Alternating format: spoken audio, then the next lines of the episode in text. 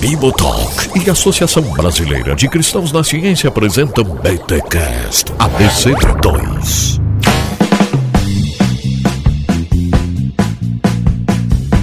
Muito bem, muito bem, muito bem. Começa mais um BTcast ABC2, esta parceria entre o Bibotalk e a Associação Brasileira de Cristãos na Ciência. Eu sou o Rodrigo Bibo e eu quero um grupo destes aqui em Joinville. Minha gente, que bom que você está aqui ouvindo este BTcast que chega até você graças a ABC2. E olha só, vocês vão conferir um papo que eu e o Marcelinho, já conhecido aqui da família Bibotalk, tivemos com alguns participantes do congresso que a ABC2 realizou no ano passado. E a gente conversa com esses alunos, com esses professores, com estes parceiros da ABC2 sobre os grupos de estudo. Sério, você está pensando, tá, mas o que, que me interessa ouvir um podcast sobre grupos de estudo? Meu irmão, sério, ouve aí os primeiros 15 minutos que eu tenho certeza que você já vai ver. E rapaz, não é que valeu a pena mesmo? Não é bem sobre grupos de estudos, é sobre a fé na universidade. Sério, a gente mescla uma série de assuntos, tem testemunhos, é muito legal. Confira até o final que eu tenho certeza que você será edificado. Mas antes, os recados da BC2.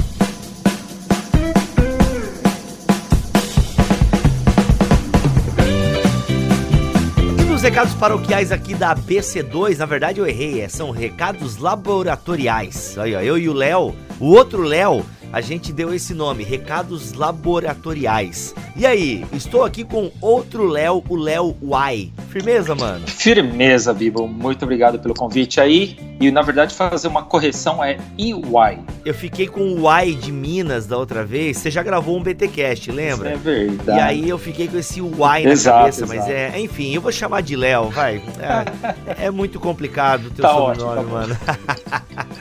Mas olha só, Léo, diz aí para nós quais são os recados que a BC2 tem para os nossos ouvintes hoje? Bom, primeiramente eu só gostaria de falar que lembrar a todos que ainda estão abertas as inscrições para os nossos cursos de EAD, de ensino à distância. Uhum. Tem vários cursos, é, principalmente na área de filosofia, tecnologia e humanidades. E, bom, esses cursos agora começam agora em março, mas ainda dá tempo de se inscrever. Então, aquelas pessoas que estiverem interessadas, é só acessar no cristãosnaciencia.org.br barra EAD. Uhum, e uhum. lembrando que todos os associados têm 20% de desconto. Olha só e, que legal. É, e se você estiver pagando com cartão, alguma, algumas bandeiras permitem até parcelamento. Então acessem lá que vocês vão ter muitos benefícios também. Uhum. Lembrando que esses cursos EADs né, da Associação Brasileira de Cristãos na Ciência, eles são cursos livres, digamos assim, né, Léo? São cursos Exatamente. livres, mas que dão certificado, tudo, mas são cursos livres para você aprofundar os seus conhecimentos. Exatamente. E olha só os cursos que tem EAD da Associação Brasileira Cristãos na Ciência, da BC2. Das terras da rainha a serviço do rei. Olha isso, gente. Os pensamentos de Lewis, John Stott, N.T. Wright e Alistair McGrath. Olha esse curso, velho. que coisa show. Outro, interpretação bíblica de Gênesis a Apocalipse. Inclusive conheço os professores, hein? São aqui frequentes, né? O Victor é da equipe do Bibotalk, o Marcelinho tá direto com a gente aqui também. Então fica a dica. Olha esse aqui, esse aqui é Léo, é, é punk, hein? A filosofia de Herman Doyoverd, que nem, nem a gente não sabe nem pronunciar o nome do cara em diálogo com a tradição filosófica. Olha, você que é cabeção, gosta de pensar, curte mesmo um pensamento filosófico, ó, já teve aqui o, o último BTcast ABC2, a gente deu uma pinceladinha na antropologia filosófica do Herman, tá? Então, foi só para você sentir. Tem um que é com o nosso amigo Pedro Dutch, cosmovisão cristã e a sua interação com a cultura pop, ciências naturais e humanidades. O outro Léo, ele é um dos professores do Introdução à Filosofia da Tecnologia, também foi um dos podcasts aqui da, da ABC2 com o Bibotalk. Então a galera pôde sentir, Léo, que é um currículo bacana, diversificado, tem aí as áreas da filosofia, filosofia da tecnologia, tem interpretação bíblica. Então, assim, história da teologia, curti bastante o currículo e, gente, totalmente EAD, com professores capacitados. você é um investimento que você vai fazer em você, no seu conhecimento e, consequentemente, no seu ministério. E, Léo, o que mais que a gente pode falar para os nossos ouvintes aí, o nosso último recado? Bom, isso aí. Então, fiquem ligados todos para os nossos próximos podcasts da ABC2. E a gente vai sempre ter temas incríveis e, lógico, eu tenho que fazer puxar um pouco a sardinha para o meu lado, né? Então, entre eles, tem esse que eu vou participar, que a gente vai estar falando sobre avanços na genética e suas implicações éticas. Então a gente vai estar conversando, ver como que, que tem a ver isso com a fé cristã, que, que como esses avanços podem atingir diretamente o homem. Será que é possível você relacionar fé e ciência na genética? E tem muito mais coisa que a gente pode discutir. Isso tem a ver com pesquisa em células tronco ou nada a ver? Sim, com certeza. Vai ter, vai ter essas coisas também. Rapaz. Vamos tentar. Bioética conversar. na veia, então. Exato. Então... Muito bom, gente. Então aguarde aí os próximos podcasts da BC2. Muito bom mesmo. É isso, Léo. Obrigado pela tua mini participação aqui por enquanto. E a galera vai, vai ter mais Léo num episódio inteiro, é só ficar ligado. Obrigado, Bigo. Nos vemos lá.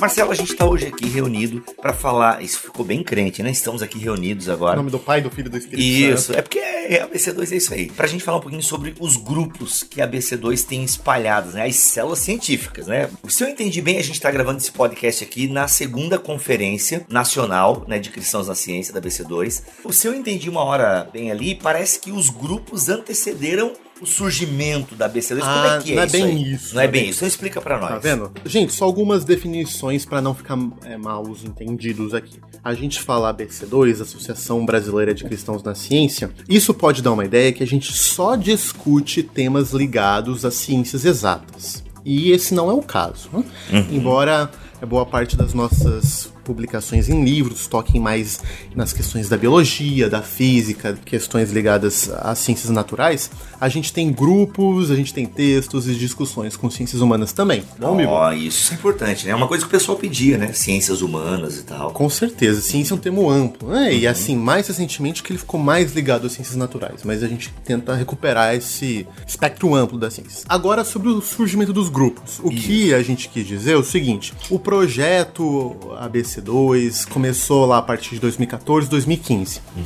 Só que foi só no final de 2016 que a ABC2 surgiu numa assembleia, quando o estatuto foi criado. Ah. Então, lá, enquanto instituição, surgiu naquele momento. Uhum. Mas o projeto já tinha é, um ano e meio, dois anos de caminhada. Uhum. Então, por isso que quando a ABC2 foi fundada enquanto instituição, que a gente já tinha seus 15, 16 grupos locais. Olha hum? só que legal. Então, Marcelo, a gente vai falar um pouquinho nesse episódio sobre esses grupos, né, que hoje em dia somam 50 grupos espalhados pelo Brasil. Qual é o propósito desses grupos da ABC2 aí em várias cidades do Brasil? Cara, então, olha só, quando a gente fala de ABC2 no Brasil, é importante lembrar que a gente tem algumas referências internacionais. Então, por exemplo, lá é, na Inglaterra existe a Christians in Science, que seria Cristãos na Ciência, que já uhum. tem 78 anos. Olha só. Né? Uhum. Uh, nos Estados Unidos a gente tem a American Scientific Affiliation, que é também parecido, né? Uhum. É, já com seus 79 anos, se não estou enganado.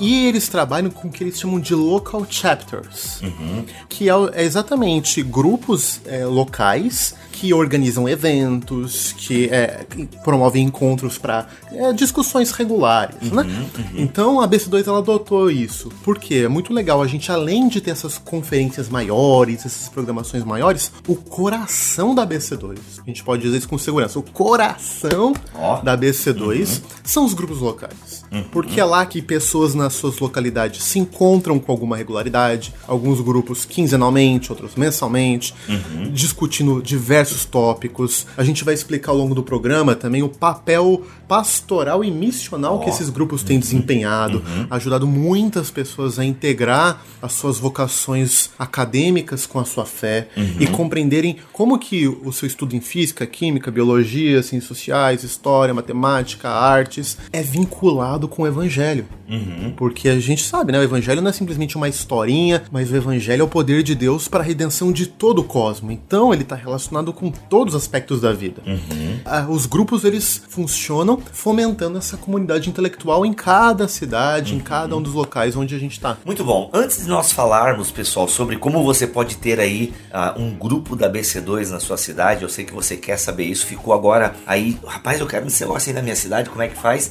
Então isso vai ficar pro final do programa, porque agora, Marcelo, a gente tem aqui, né, no nosso estúdio improvisado, no, né, no quarto do Marcelo aqui do hotel. O bom é que a acústica é boa, né?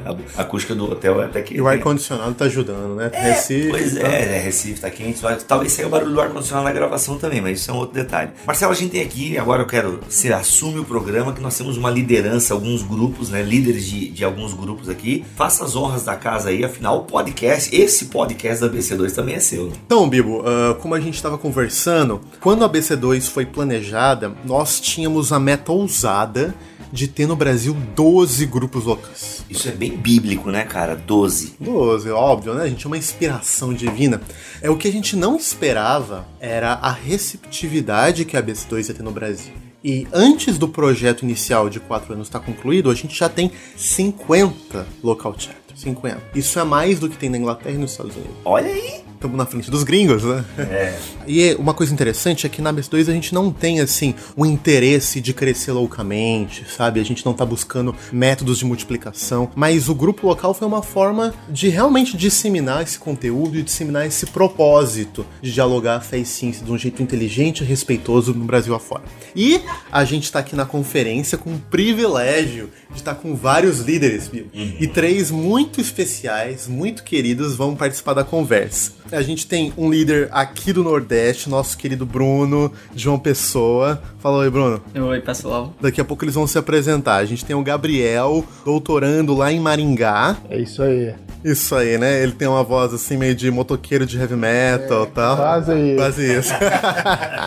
e a querida professora Sorelli, professora da Universidade Federal Fluminense. Isso aí, pessoal, tô aqui. Estamos aqui junto. Então, Bibo, eu deixa eu propor uma coisa aqui na nossa dinâmica. Agora. Agora é o seguinte. Aqui, eu quero que eles se apresentem, né? Falem um pouquinho, uh, primeiro, quem eles são, o que, que eles estudam atualmente, o que, que eles estão trabalhando, pesquisando. E a partir disso a gente vai contar algumas histórias aí da BC2. Pode ser? Então, Brunão, se apresenta aí pro pessoal te conhecer. Brasil, conheçam o Bruno.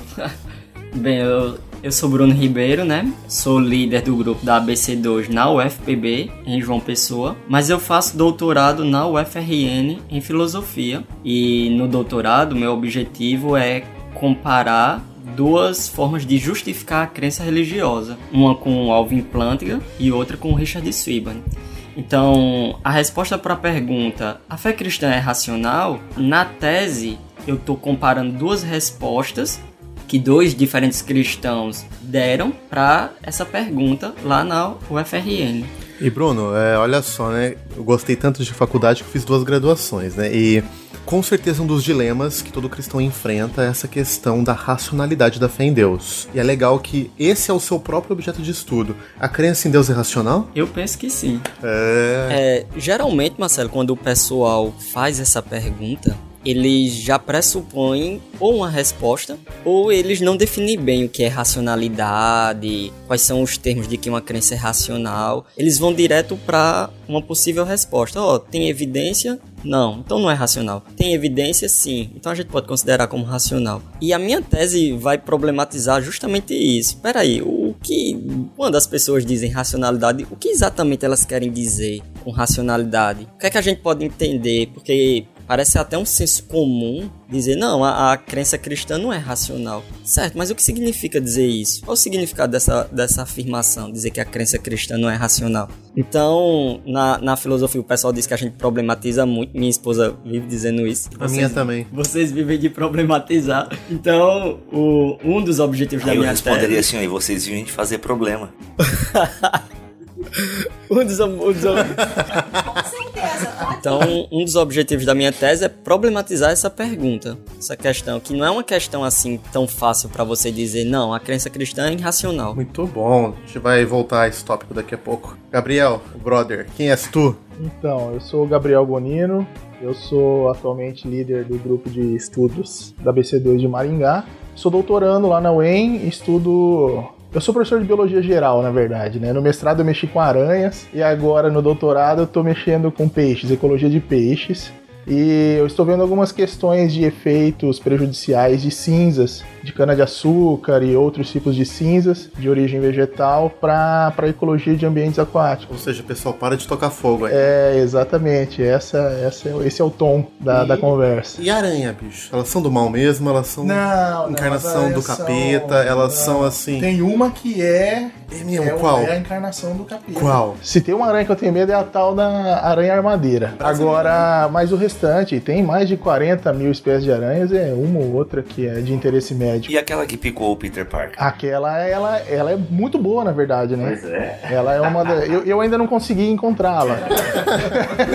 muito bom. Muito bom. Sorelli, fala um pouquinho de você pra gente. Então, eu sou Sorelli Fiô, sou professora da Universidade Federal Fluminense, sou doutora e trabalho com micro-organismos industriais. Então, é na área de biotecnologia e eu desenvolvo processos usando esses micro-organismos para produzir um bem para nós. Então, nada de patogênico, não sei nada de doença, sou engenheira química. É que tá na moda agora que a mulherada tá consumindo não tem a ver com isso, não? Ué, é, é, é, negócio, negócio branco, esqueci o nome, é kefir. Ah, kefir. É, é tem até a ver, mas já é antigo já. Minha esposa tá tomando isso aí, cara. Tá na moda, minha cara. Minha esposa tá tomando isso aí. Eu falar antraz. É não, é só, é só coisa boa. É só coisa boa. Não, não, então esse aqui tem a ver com kefir, viu? Sabia? É micro-organismo, é tipo lactobacillus. É verdade, é. é. Esse daí é a parte mais de alimentos, né? Eu voltei mais as minhas pesquisas para a parte de substâncias bioativas porque eu faço parte da faculdade de farmácia. Sou engenheira química, estou lotada na faculdade de farmácia. Então direcionei as minhas pesquisas para isso. Muito massa. Gente, eu entendo que os grupos locais eles têm feito um movimento no Brasil importante, né? Toda semana a gente escuta histórias de como pessoas que caminharam é, por anos com crise de fé, é, indo para a faculdade e vendo que várias das suas crenças eram contestadas e chegando na igreja e vindo aquilo completamente desvinculado da daquilo que eles veem na universidade. Como que vocês veem isso no grupo de vocês? Vocês podem começar falando da vida de vocês, vocês passaram por isso? Vocês tiveram crise de fé na universidade em algum momento? Como que isso aconteceu para vocês? Deixa eu até emendar a pergunta aqui, Marcelo. É, eu queria até ouvir como é que vocês tiveram a ideia, né? O porquê vocês correram atrás da ABC2 para abrir um grupo de estudos, né? Para pensar fé e ciência. Acho que essa minha pergunta cola junto com a pergunta do Marcelo aí. Então, tive sim uma crise de fé, mas não foi na universidade. Eu, por um acaso, fui para uma aula na EBD de introdução à Bíblia e lá, com todos os questionamentos que a gente teve a partir do professor, por sinal muito legal ele, eu comecei a pensar em relação à minha parte científica. Eu já era doutora nessa época e nunca tinha ligado uma coisa com a outra com mais profundidade e comecei a questionar. E aí sim, eu fui realmente no fundo do buraco. Foi muito difícil porque eu perdi a minha fé praticamente e é muito ruim quando você não tem um Deus para você orar, você se sente sozinha. É um negócio muito difícil, mas eu resolvi encarar e estudar. Então eu comecei a ler livros, comecei a procurar e aí eu fui crescendo, fui crescendo. Só que eu fui percebendo que minhas minhas ideias não batiam com a maioria das pessoas que eu via fazendo palestras no YouTube ou coisas assim, ou alguns livros. E aí a minha irmã recebeu um e-mail do Corpo de Psicólogos e Psiquiatras Cristãos indicando um curso de EAD de uma lá, uma instituição nova que estava aparecendo.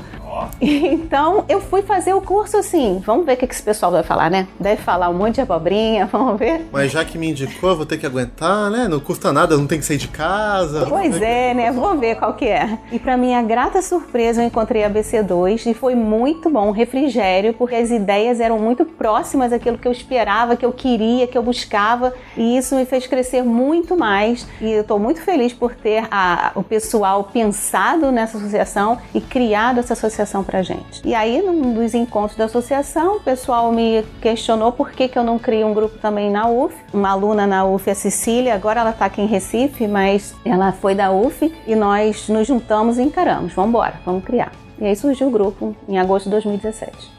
É, eu acho que o que aconteceu com a Sorelli é muito comum de acontecer assim dentro da universidade, né? E eu, enquanto biólogo, sofri bastante também, né, por conta de alguma, alguns dualismos que aparecem durante a nossa vida e são colocados. E realmente, quando a gente perde essa base que a gente tem, e eu acredito isso também um pouco a mim, acho que bastante coisa a mim, pelo fato de não ter um conhecimento tão adequado assim dentro do cristianismo, da pouco estudo aprofundado da Bíblia.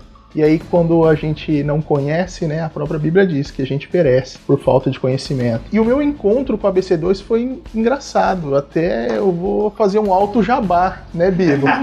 Porque. Foi contratado isso, viu? Porque foi através do podcast que em 2017 o Bibo já comentou desse episódio, foi o o BTcast 195 com o Thiago Garros, com o Guilherme de Carvalho, que eu ouvi a BC2 e os cristãos da ciência. Aquilo me chamou muita atenção porque desde então, desde a da graduação, eu ainda vinha tentando fazer isso, mas é como o Jonas Madureira fala, inclusive no, no vídeo da ABC2, né, que o, o cristão tem aquela chavinha que parece que para usar de um lado, para enquanto não está na sua vida profissional, ele tem um, um posicionamento, e quando entra na universidade ou quando vai falar a respeito de ciência, ele liga aquela chavinha. E após conhecer e começar a estudar, na verdade, essa, essa parte, e a BC2 ajuda muito nisso, com muito material legal, com muita coisa boa, que eu tive interesse de participar da BC2. E por estar morando em Maringá, por conta do doutorado, Maringá é uma cidade universitária, com muitos universitários mesmo. Eu imaginei que tivesse. E aí entrei em contato com a BC2 falei: olha, pelo amor de Deus, vocês têm um grupo de estudo aqui. E a Janaína falou assim: olha, não temos. Topa abrir um? Típico da Janaína. Manda um material aí pra gente ver como é que funciona e a gente coloca, vamos tocar aqui. E aí o Marcelo deu todo o suporte, a galera deu todo o suporte da BC2 e, e graças a Deus tá, tá acontecendo mais um grupo lá em Maringá. Cara, é, para você que é biólogo, né? Essa questão talvez seja um dos dilemas, pelo menos mais famosos, nem diria que é o maior, mas um dos mais famosos de criação e evolução. Para você, isso foi um dilema? Foi. Foi uma questão difícil de lidar, é, de conciliar. Ele é um dilema, eu diria, Marcelo, no ambiente acadêmico, porque para mim é muito claro. Inclusive matematicamente, né? É, tem várias coisas que envolvem isso. É muito claro que há um propósito, mas não é bem aceito, né, na comunidade acadêmica por boa parte da comunidade acadêmica. Mas eu tô vendo também que muitas vozes que pensam assim estão caladas dentro da universidade por questões de não formar esse coro às vezes. É, e a BC2 ajuda muito nisso. É, eu penso que assim, ó, é ausência de material. A gente conhece muita gente que defende o criacionismo. Nas igrejas a gente fica sabendo né, dessa turma que defende, que lança livros e tal. É muito comum as editoras cristãs lançarem livros nessa pegada. E, e muitas vezes esse tipo de material não é bem visto né, nas academias, né, Marcelo? Então, assim, eu penso que o que a BC2 tem lançado agora faz uma frente legal. Então cabe ao aluno, né, ou a pessoa que está vivendo essa crise, procurar esse material porque vai dar um embasamento. E não é nem conta apenas do criacionismo, mas é realmente de poder conhecer as outras versões. É, eu vou só um, paralelinho, só, gente, para algumas categorias, né? Esse nem é o tópico, né? Mas já que eu joguei aqui na roda. É, vai ter, vai ter um BTQ só sobre isso. For Views on Creation Evolution, Intelligent Design. Vai ter, vai ter, relaxa. Divino. Mas quando a gente fala de criacionismo, tem dois níveis que é bom lembrar. Primeiro, tem aquilo que eu entendo que todo cristão crê. Que todo cristão é um criacionista, em um sentido. Sim. O que, que é? Deus criou os céus e a terra. Que é isso que é muito claro. É muito claro. Deus criou todas as coisas, tudo que existe e subsiste existe nele, por causa dele e para ele. Isso todos acreditam. Agora existem diferentes visões entre os cristãos de como Deus criou. Exato. Então tem uma vertente, aquela que o Bilbo se referiu, do criacionismo científico, que é bem recente, que entende que ah, o cosmos tem 7 mil anos, entre 7 e 10 mil anos, etc. Tem cristãos que têm uma visão da Terra antiga e tem uns que creem no famoso teísmo evolutivo, de que consegue trazer uma conciliação entre a narrativa bíblica e a teoria da evolução, mas o que acho que você pontuou importante é que a BS2 ela trouxe livros de peso e nível acadêmico. Livros que são usados em cursos em Cambridge, Oxford, em grandes universidades de respeito, e isso é diferente de outras publicações mais antigas que realmente não tinham esse rigor acadêmico, essa importância, tinham argumentos ruins alguns, então, a gente ter um, a gente brinca, um canon de fé ciência bem feito, bem estabelecido, isso dá uma munição incrível. Isso que eu estava falando, que quando eu tive a minha crise, eu fui procurar ajuda e eu encontrava livros que não me satisfaziam. E quando encontrei a BC2, eu encontrei substância, encontrei algo que a academia pode usar. É muito legal isso. Mas não só as referências bibliográficas, mas o espaço para conversar, porque é isso que muitos universitários sentem falta que é esse espaço para poder dizer e poder questionar algumas coisas. Sem medo, né? Sem, Sem medo. medo. Você vai para a Porque- igreja, te questionam. Você vai para academia, te questionam. Você vai conversar onde? Porque a universidade, a academia parece que é um lugar aberto.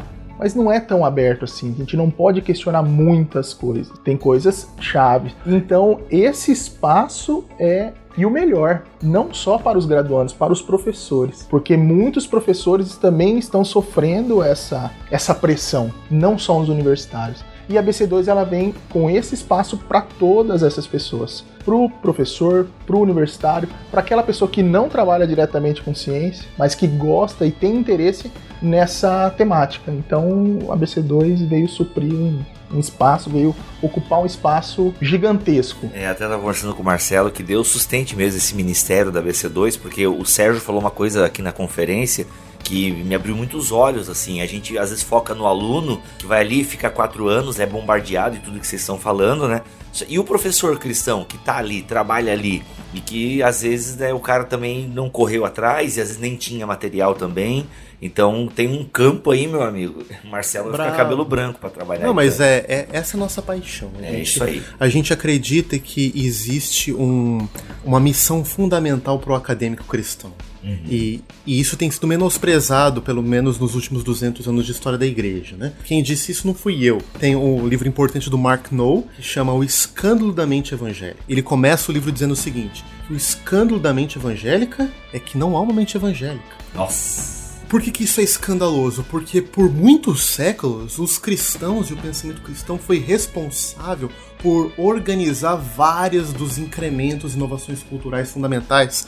Cristãos inventaram hospitais, inventaram as escolas, inventaram os orfanatos, foram responsáveis pela revolução científica, por muitas descobertas importantes. Isso foi se perdendo. Então, a gente precisa de novo dizer que sim, a atividade acadêmica, sim, o esforço universitário é parte do plano de Deus. E a gente tem que dar recursos para os cristãos acadêmicos viverem isso na sua vida, na sua profissão.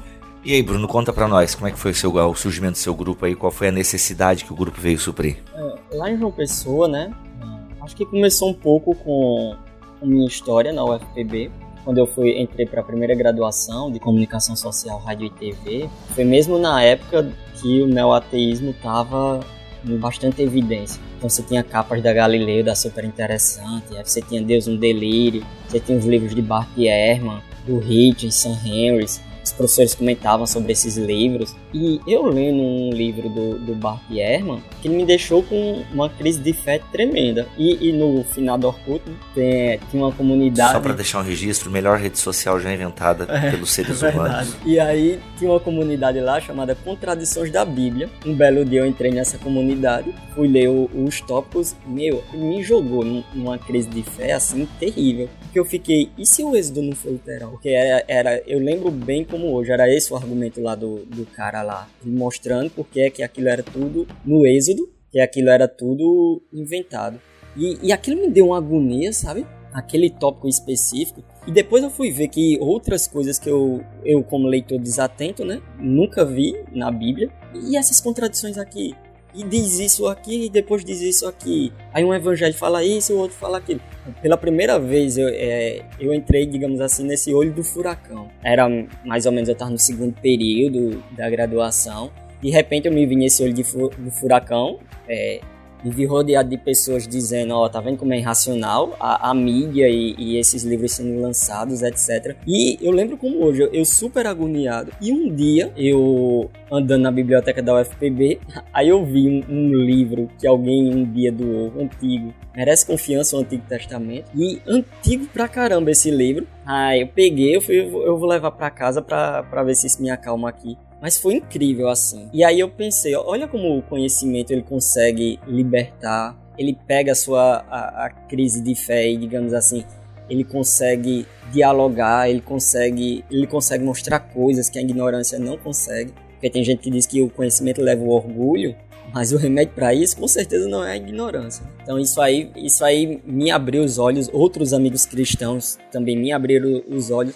Bruno, é, Cuidado aí como você está lendo os evangelhos, cuidado como você está lendo as escrituras, cuidado como você está vendo evidência histórica, cuidado como você coloca mais credibilidade na palavra de um fulano assim do que no que as escrituras dizem. A partir daí teve um, uma testemunha assim que eu queria relatar brevemente, porque isso tem a ver com como o grupo da ABC2 surgiu. É, eu sempre me interessei, né, por apologética, por essas questões tal. Aí eu, eu tava passando assim, é, também no final do Orkut, tava passando na sala, e tinha um professor meu que era agnóstico.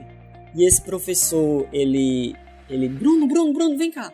Aí, é, eu, diga aí, professor. Aí ele, Bruno, eu vi lá no, no, seu, no seu perfil, você é cristão, protestante. É sério mesmo. Você, menino tão inteligente, Bruno. Esperto, tira boas notas. Cristão, não. Tem algum problema aí nessa não, conta. Mas você acredita que ele disse isso mesmo? acredito, claro que acredito. Ele, ele, foi engraçado que é, ele disse que quando ouviu, aí ele ficava, ele vinha me perguntar de vez em quando, você acredita na, na, morte de Jesus na cruz, assim, morreu pelos seus pecados, nessas coisas? Eu acredito. Jesus vai voltar? Sim. Você acredita nessas coisas assim, literal? Sim. Jesus, eu penso que vai voltar. Jesus, Jesus, Jesus ressuscitou não só no seu coração, Sim, ressuscitou mesmo. Aí ele disse que deu uma crise nele que ele ficou assim, mas rapaz, Bruno, um menino tão bom. Ah, tão bonito, tão inteligente, tão bacana. Não é possível. Tem alguma coisa de errado. Mas o que é interessante é que na, na minha banca de TCC, ele foi o meu orientador, esse professor. E aí ele ele tava lá, né? E aí um dos, dos professores, ele passou 20 minutos reclamando porque foi que eu agradeci a Deus no TCC. Não se pode agradecer a Deus, que Deus e ciência não combinam, que a ciência já mostrou que essa ideia de Deus estava enterrada, e principalmente essas ideias de cristianismo, etc. É, eu não falei nada, mas é interessante que esse professor agnóstico, ele se levantou, aí ele fez sim, e para encerrar, na frente dos meus amigos, dos meus familiares, ele fez, para encerrar, eu queria dizer uma coisa, é, essa coisa de que você falou aí de que ciência e, e fé não combinam, você diz isso porque você não conheceu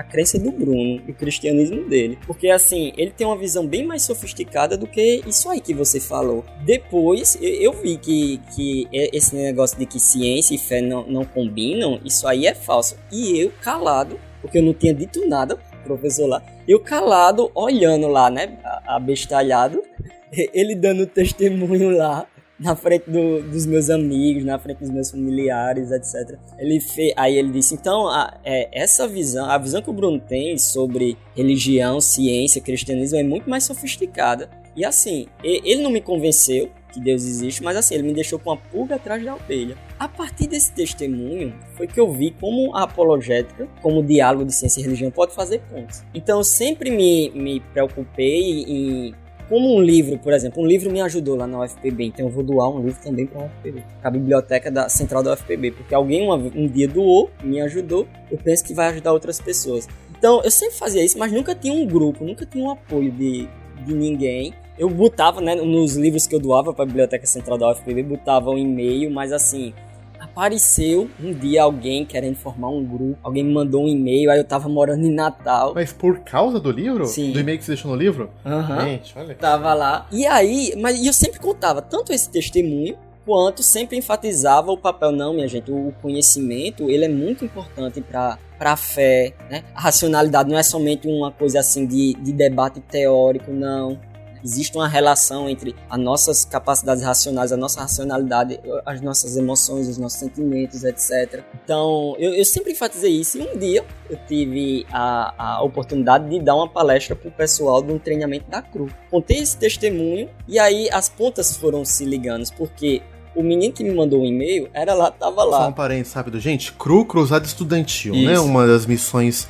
evangélicas é, de alcance universitário mais importantes que a gente tem aí. E aí o, o, pessoal que escutou, né, abriu. Olha o que, é que a gente pode fazer também. Olha como a gente pode unir forças.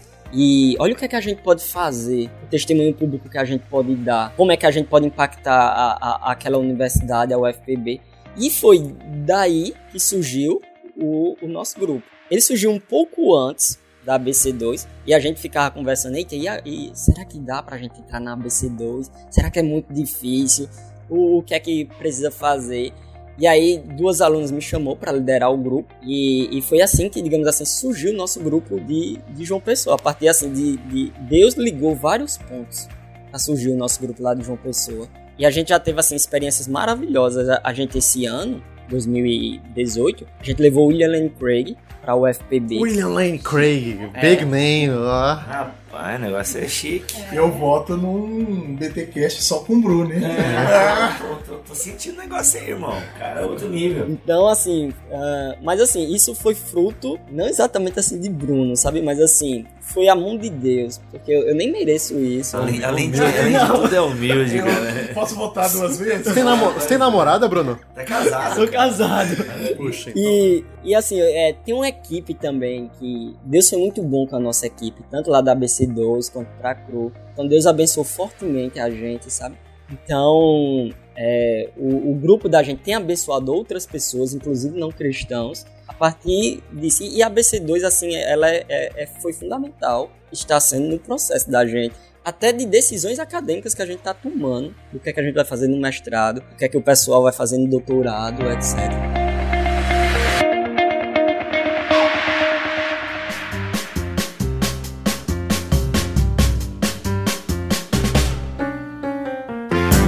Gente, algumas curiosidades e perguntas rápidas pra vocês, tá bom? Então, quero saber de cada um de vocês o seu livro favorito em termos de fé e ciência. Gabriel. Eu acho que vai ser o livro que eu acabei de adquirir. Uau, isso, isso se chama de fé. Porque esse dicionário da, da fé cristã, da, da fé cristã e ciência, do cristianismo e ciência. Comprei ontem, então eu ainda nem vi, tô esperando pra pegar a assinatura do professor. Tramper Longman Third. Gente, Esses caras já tem um nome. Eu, eu seguiria esse líder, né, cara? Tramper. Quem é que segue Rodrigo Bibo? Não. Agora, Tramper Longman terceiro, cara. terceiro, você tem terceiro no nome, parece rei, príncipe. Esse é o Rodrigo Bibo primeiro. né? Pois é, aí, aí, eu vou começar, vou começar um negócio aí. Tá, legal. Bruno, e você, livro favorito nessa área de fé e ciência, fé e religião?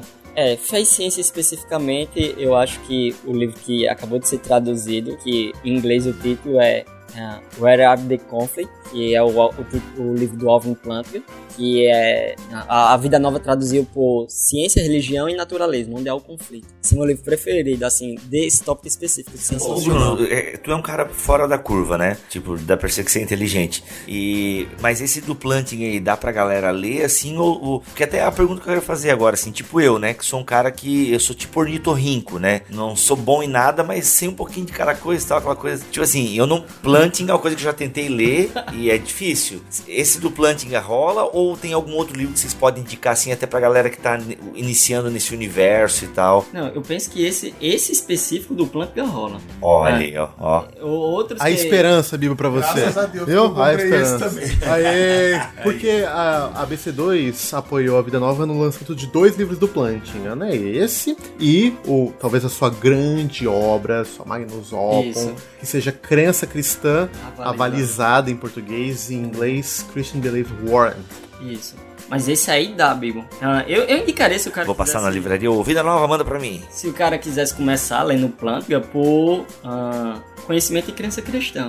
Que aí você tem um panorama geral e aí você consegue ler as obras dele mais é, complicadas. Agora, não comecem por Deus. Foi e- isso aí, Deus da liberdade e o mal. É, Deus da liberdade. Ele é fininho, ele é, eu comprei porque é fininho, né, cara? Eu só compro livro fininho.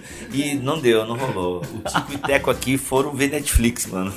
Sorelli, você, conta pra gente, livro favorito. Então, eu espero que seja esse do Alvin Plantinga, que eu comprei também, que passe a ser. Mas eu não tenho, assim, um livro que eu possa saltar da minha mente, que eu possa dizer. Eu gostei de vários, né? Posso citar aqui A De Deus, do Alistair McGrath, que também não é muito fácil, né? O começo do livro, eu, pelo menos, li a frase três vezes, a mesma frase, para poder assimilar, né? Depois vai ficando bom, né? O começo eu acho que é, é o pior. Outros eu gostei demais também, mas eu acho que não tenho ainda um livro preferido. Eu espero que eu consiga ter um livro Mas preferido. e, e aquele que deu o plim, assim, tipo, né?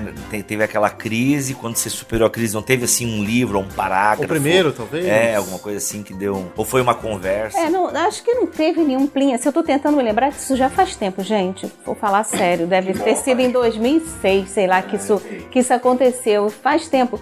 Mas eu me lembro também que. Ah, posso até tocar no assunto. Tem, teve um amigo meu que fez três escolas bíblicas temáticas na minha igreja. Uma delas foi sobre criacionismo e evolução. Eu não participei, não pude participar dessa. Na segunda foi um outro tema.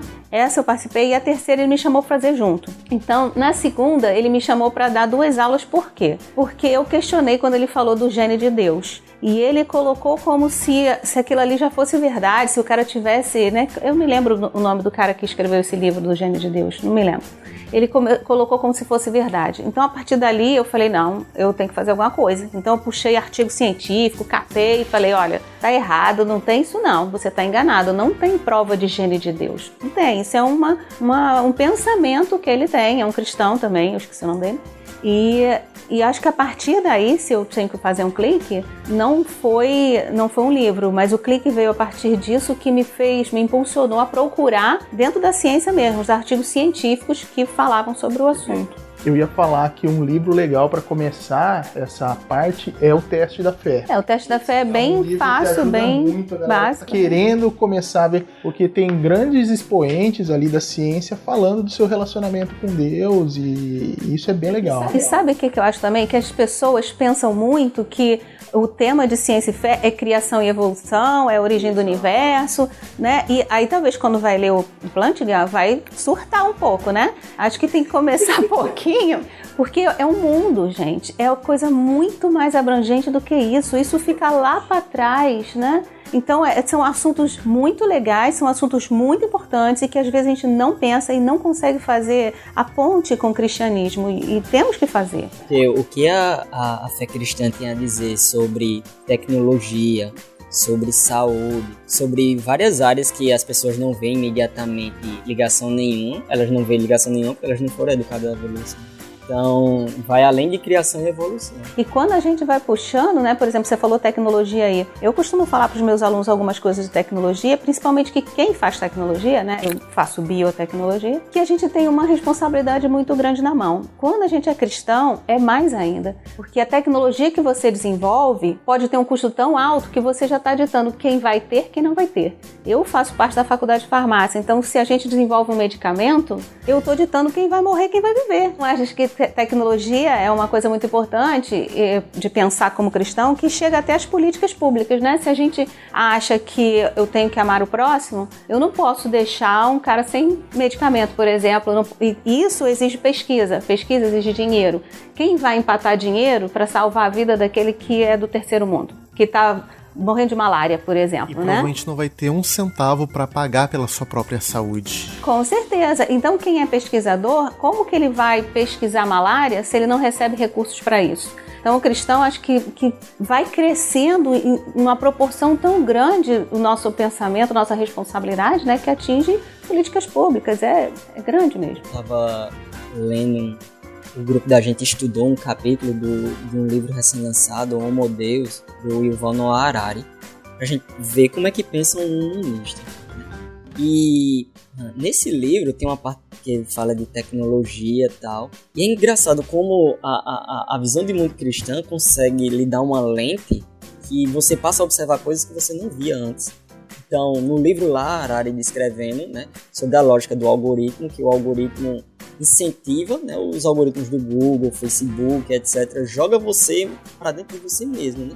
E ali se cria uma bolha, ali você chega a resultados de pesquisas que combinam com seu perfil, que combinam com você, que combinam com outras coisas que você já pesquisa. E quando eu li isso no Harari, eu fiquei pensando, poxa, ó, olha como, por exemplo, esse tipo de a estrutura do algoritmo, olha como ela está estruturada para jogar o ser humano dentro mais ainda dele mesmo. E olha como aí a, a fé cristã poderia dialogar para apontar outra lógica, para ter uma visão crítica sobre isso, etc, etc, É muito legal a gente pensar isso exatamente da amplitude de temas, uhum. porque isso mostra o tamanho do nosso desafio. Os cristãos eles não podem se resignar a um papel secundário ou é, ignorar esse campo da vida que é a relação da fé com a ciência. Por quê? Porque aquilo que é desenvolvido na universidade, tanto em termos de ideias quanto de tecnologia, da estrutura que a sociedade inteira se organiza, da forma que as pessoas pensam, que elas pisam, que elas consomem, remédio que elas usam, a forma que elas veem TV, o produto cultural que elas têm e não têm. Então, uh, isso é fundamental, é parte da nossa tarefa como cristãos, de bons mordomos da criação. E mais, Marcelo, uh, se a gente for levar as palavras a sério do nosso Senhor Jesus, né, o sal, se o sal, se perde o sabor, ele não serve para nada, a não ser para ser lançado fora e pisado entre os homens. Então, se nós, é, cristãos, a gente não salga a ciência, se a gente não faz essa reconciliação com a ciência, com as várias áreas do conhecimento, a, a reconciliação que Cristo fez na cruz, se a gente não utilizou o evangelho para fazer essas pontes, a gente não está servindo para muita coisa não, a não ser para ser jogado fora e pisado entre os homens. O cristão tem que ser sal na terra Uh, no conhecimento, na sociedade, na, nas várias instâncias da cultura, né? os espaços da sociedade. Isso, que o cristianismo pode vir a contribuir, tanto realçando o que de melhor tem na sociedade, quanto refreando determinadas tendências que são altamente nocivas para a sociedade. É, Sorelli Gabriel, tem algum texto bíblico que vocês têm assim é, como companheiro de vocês quando vocês pensam a vocação de vocês, o trabalho que vocês exercem? Sim, o meu, Romanos 11, a partezinha final, que é um hino de louvor a Deus, né? Que é, ó profundidade das riquezas, tanto da sabedoria quanto do conhecimento de Deus, quem foi o conselheiro de Deus, né? Isso, esse texto fala a mim há tanto tempo. Na minha dissertação de mestrado, eu coloquei ele na, na orelha, né? Fiz uma orelha para isso, porque num livro de bioquímica dizia que se os genes fossem um pouquinho diferentes para cá ou para lá, isso estava no livro de bioquímica, né? Algo desse tipo. Uh, as funções seriam, não teríamos funções, seriam uh, ruins, né? Uh, não só diferentes, mas não teriam função. E aí eu pensei que era esse texto ó profundidade da riqueza do conhecimento de Deus. É demais isso, né? E coloquei lá, porque esse é o meu preferido de todos. É, o meu, né, também, biologia relacionada à natureza, né? E, eu lembro muito dos Salmos que diz que os céus declaram a glória de Deus, né? A, tudo que nós podemos ver, é, voltando aquilo é muito claro, é muito claro. E isso, isso fala aquelas pessoas que estão sensíveis a perceber o, o quão grandes são as obras. É, eu, eu, eu te, te, ouvindo agora, eu lembrei de um, de um desses é, digital influencers que, que eu acompanho e ele fez uma viagem agora pro Atacama. Existe, existe, existe né? O deserto, deserto Atacama Chile, e é. tal, não sei o quê. E aí ele bateu umas fotos assim maravilhosas, né, cara? Aquele céu estrelado e, né, tá, tá, não sei o quê.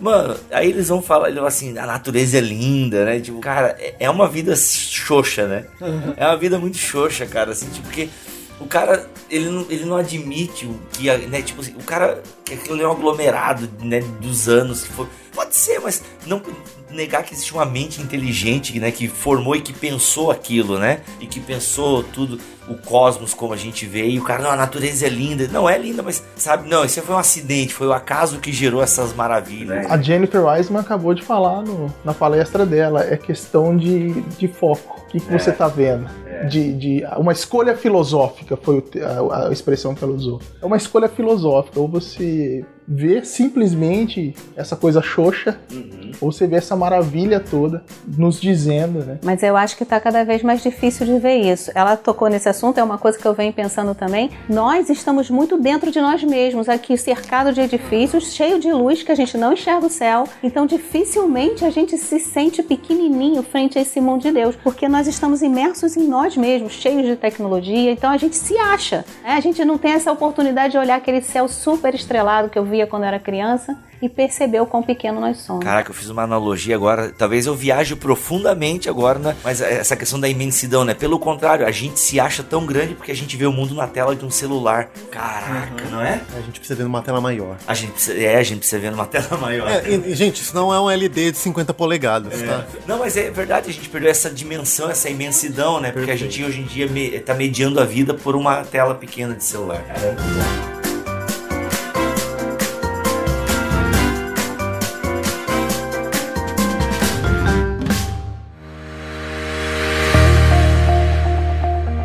Gente, então vamos lá, rapidamente, uma história interessante, engraçada, legal para vocês compartilharem que aconteceu no grupo de vocês. Então, tenho acho que duas assim que de pessoas novas no grupo, né? Então, uma ela tinha me passado um e-mail, informei tudo. Ela foi numa reunião que aconteceu um imprevisto, eu não fui. A única reunião do grupo que eu não fui, ela foi.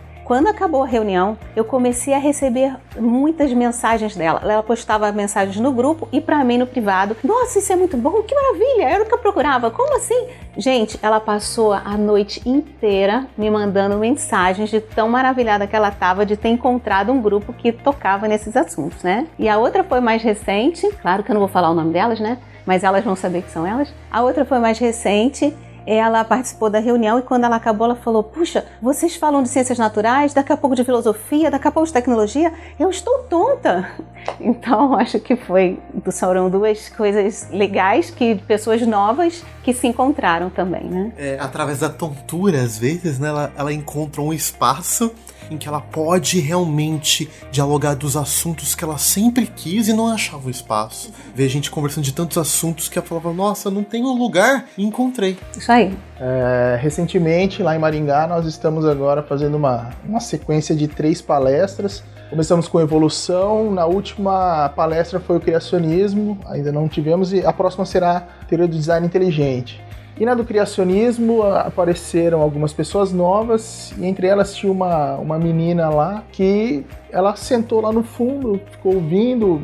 Eu percebi que ela estava um pouco inquieta e no final ela veio conversar e a gente pôde dar carona para ela até a casa dela e ela expressou de uma forma que eu me identifiquei enquanto graduando. Ela falou que cursou psicologia até determinado ponto, mas que ela sofreu muito na graduação por conta desse, desse peso que há dentro da academia. Enquanto ela falava, eu relembrava tudo aquilo que eu passei na graduação e, e consegui reconhecer boa parte. Então ela estava expressando ali uma essa sensação que a Soraya acabou de dizer, que é uma coisa que é muito boa, de saber que tem pessoas também passando por aquilo e que você pode dividir. É, é, em, em, alguns momentos chega a ser libertador. Então foi muito legal, foi muito gratificante esse episódio. Eu penso que uh, duas histórias, uh, aliás, dois testemunhos, digamos assim, de dois não cristãos. Uh, um não cristão, né, que, que frequenta o nosso grupo e a partir do momento que ele viu os tópicos que a gente debate, a forma como a gente debate, os temas. Né? Ele, na, na reunião, na primeira reunião desse semestre, né, foi interessante que ele, ele vinha acompanhando não só da ABC2, mas da outras reuniões da CRU e tal. E ele disse uma frase quando a gente foi se apresentar, diga como você conheceu a ABC2 e tal. Ele disse uma frase que foi muito interessante. Ele falou, é, cada vez mais eu vejo que as coisas não são exatamente da forma como me falaram sobre a, a religião cristã. Acho que esse é, essa frase aí foi uma das frases que me tocou. E, e tem outra, uh, tem outra amiga também que ela tá frequentando as nossas reuniões. Ela sempre via as postagens e ela, ela, ela foi ela começou a, entrar no, no, grupo a partir da, das postagens que, que ela via e ela foi adicionando os grupos, porque a gente, o grupo lá de uma pessoa, né? Então a gente sempre curtia, sempre comentava as mesmas coisas, etc. E tinha um grupinho, ela foi adicionando o pessoal no grupo. E foi muito gratificante, assim, é, quando a gente fez um mini curso lá de teoria do conhecimento. Então, ela gostou muito, agradeceu. O pessoal gostou muito, agradeceu. Mesmo pessoas que não fazem parte do grupo da ABC2 então, assim, esses foram dois momentos, fora o, o do evento do Craig, mas assim, foram dois momentos, assim, pra gente bem importantes. Cara, incrível, né? E ouvindo essas histórias diferentes, é uma coisa que para mim fica evidente. O que, que a gente tá fazendo nos grupos? Entre várias coisas, a gente tá fazendo teologia pública. O que isso significa? Significa que a gente está vivendo e desenvolvendo nos nossos grupos que a fé cristã não é simplesmente algo para algo restrito às igrejas, algo fechado nas paredes das nossas casas, não é algo do âmbito privado, mas tem uma relevância, um recurso relacionado com toda a nossa cultura. A fé cristã apresenta recursos reais para a gente se relacionar com a existência humana, com as diferentes áreas da, das ciências do conhecimento, da filosofia, e isso é muito rico, a gente não pode deixar escondido. A gente tem um tesouro maravilhoso. Embora a gente seja uns vasinhos meia boca, né?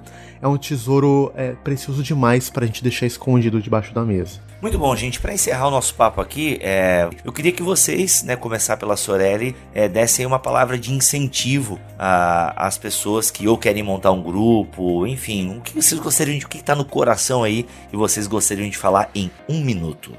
Bom, eu vou estimular as pessoas a não desistirem se tiverem dúvidas. Quando você. William Lane Craig fala que quando você nega a existência de Deus, aí você está perdido mesmo, né? Mas quando você tem dúvidas sobre Deus, isso pode te impulsionar para frente. Não pense que ter dúvidas de Deus é falta de fé. Quando eu sou professora e quando as pessoas têm dúvida, eu fico feliz, sinal de que prestaram atenção e tem dúvida para me perguntar. Então, se você tem dúvida sobre Deus, qualquer assunto, corra atrás, que, que, que nem nós fizemos, né? Nós fomos atrás e, e chegamos à resposta. E eu, pelo menos, acredito que os outros que estão comigo, estamos mais firmes na fé porque a gente foi atrás do conhecimento, como bem disse o Bruno no começo. Etebilu, Etebilu estava muito certo. é, eu concordo com a Sorelli e concordo com o Bruno também, que falou dessa parte.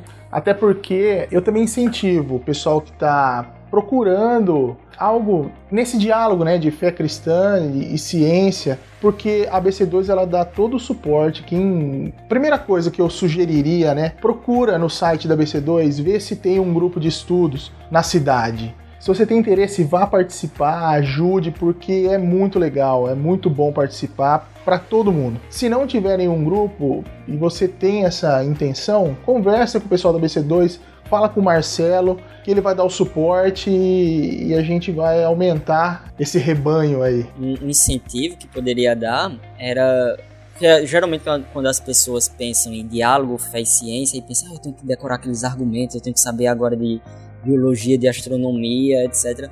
Mas não necessariamente, vai na tua área mesmo, sabe? Na tua área, sei lá, a pessoa faz ciência da informação, pessoa faz matemática, pessoa faz engenharia vai na tua área e, e dá uma pesquisada em como a fé cristã pode contribuir, como você pode a, abençoar outros cristãos a partir da, da sua própria área de conhecimento. Então, quando se pede para se fazer um diálogo né, entre a fé cristã e, e, e, e o conhecimento, não necessariamente está se pedindo para você memorizar tal e tal argumento. Vai lá, o pessoal de serviço social, fé cristã tem muito a contribuir aí. O pessoal de é, sociologia, etc, etc. Então, e a BC2 está pronta para dar é, todo o suporte para você a, ser abençoado e abençoar outras vidas através desse diálogo que é fundamental.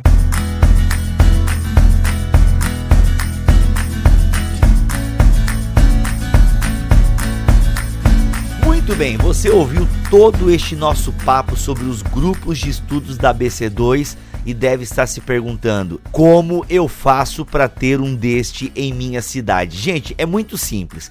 Você vai clicar no link que está aqui na descrição deste BTcast da ABC2, ou você pode entrar diretamente no site cristãosnaciencia.org.br. Lá vai ter o menu grupos Clicou no menu grupos, você tem todas as informações, inclusive você tem uma listagem com as cidades que já possuem o grupo da ABC2. Isso quer dizer o quê? Se a sua cidade está elencada ali, basta você entrar em contato para ter mais informações de como participar deste grupo de discussão. Mas se a sua cidade não estiver ali, ou você está em dúvidas, tem algumas coisas que você ficou aí na sua cabeça, você quer perguntar, gente, da mesma forma, entra lá no site cristãosnaciencia.org.br, vá na aba grupos e lá você tem o e-mail para entrar em contato, o telefone, é muito simples. E gente, a ABC2 dará toda a estrutura, né? Ou seja, todo o apoio para você e seu grupo pensar a fé e a ciência cristã ok? Muito simples, basta entrar no site cristãosnaciencia.org.br, clicar no menu grupos e seguir as instruções ali contidas. Beleza, gente? Vamos ficando por aqui. Até o próximo BTcast ABC2, se Deus quiser e assim permitir. Fiquem todos na paz do Senhor Jesus.